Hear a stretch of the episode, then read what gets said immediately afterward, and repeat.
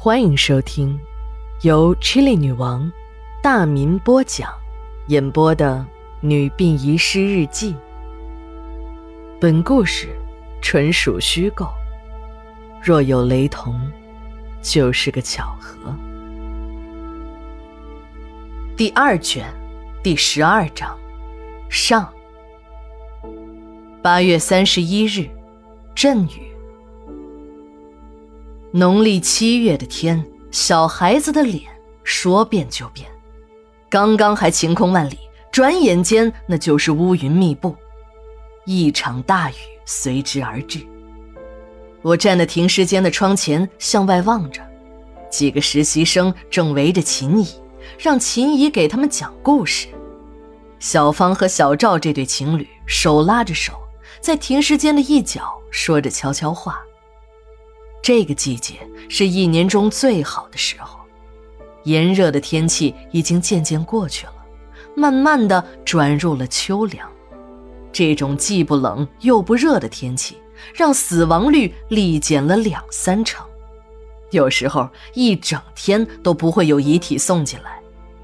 我们火化工是高温作业，除了有一些劳保用品免费发放外，还有每烧一具遗体就会有一点的提成，这在很多地方的殡仪系统也是个惯例。我们管理规定，在业务少的季节里，每具遗体提成两块；在业务多的季节里，提成一块。其实，我们几个殡仪工虽然也需要钱，多赚点钱总不是坏事儿，但我们知道，这提成是和人的生命挂钩的。我们宁愿不赚那一块两块钱的提成，让每个人每天都能行走在阳光下，活着多好啊！烧死人还有提成，这种听起来就怪怪的奖励体制，如果要深挖其根源，那就是来自于改革开放中期，一些地方把企业中的改革成功经验当成了教条来推广。也不知道是哪个领导，这脑袋一热，在殡仪馆里也搞起了这样的奖励制度。一个不小心，这种制度在不少的地方得到了推广。这种狗带嚼子、胡勒式的生搬硬套，在我们的生活中还不在少数。听老王说，前些年，一个从沿海开放城市学习完经验的官员，当起了我们民政局的局长。这位局长大人一上任，就把自己学来的宝贵经验当成了金科玉律来推广，什么烧尸能手、火化标兵，最后竟然要求我们进行一场实战式的烧死人大赛，而且还是民政系统的人都能报名，不管你当没当过火化工，你就是不认识火化炉也不要紧。领导说了，比赛嘛就是要公平。还对史馆长下达了指标，要准备好充足的遗体为大赛做准备。当然，这次荒唐的大赛并没有举行，因为没过几天，这位局长又升了职，到市里的图书馆当馆长去了。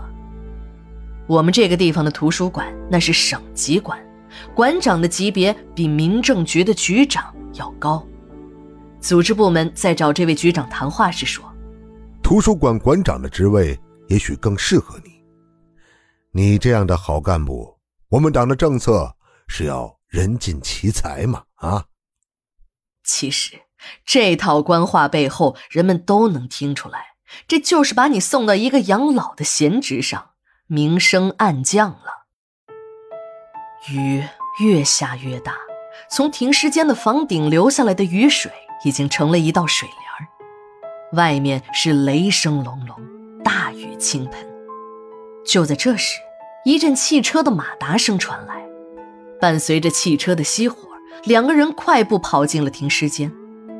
这两个人我们都认识，他们是刑警队的老万和他的妻子小严。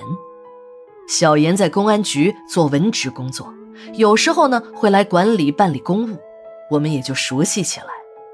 老万嘛，我们早就认识。他原来是高队长的部下，是个转业兵，听说还是个少校。高队长在刑警队时，老万就是中队长，等高队长当上了副局长，老万就当上了副大队长。高队长步步高升，登上了局长的宝座。老万这个老部下被委以重任，成了新一任的刑警大队的大队长。老万的水平还是有的，只不过他是军人出身，文化水平不高。如果不是因为只有一个电大的专科学历，早已经升至师部少校参谋的老万，也不会脱下那身军装。不过，老万信奉这样一条道理：无论在哪里干，只要凭着良心做事儿，对得起自己，对得起别人，那也就问心无愧了。老万两口子把一个口袋交给我，小严说：“妹子，我和你万哥求你点事儿，你把这点纸钱替我们烧给我那可怜的妹妹妹夫吧，我们两个实在是不忍心呐。”说着，小严眼里的泪水就像断了线的珠子一样落了下来。老万也转过了脸，一只手偷偷地擦了一下眼角。窗外。已经雨过天晴，二道岭那错落的山峦间云雾缭绕，一弯美丽的彩虹挂在远方的天空中。缕缕阳光透过窗子，洒在了停尸间的地面上。只有在这时，躺满尸体的停尸间才会在阳光的照耀下有了一点生命的气息。小妍口中的妹妹、妹夫。就是解剖室里从郑国老地下室中找到的那一男一女的两具骨架，经过 DNA 的对比，女的就是小严的妹妹，男的就是小严的妹夫。同时，小严的妹夫还是老万的亲弟弟。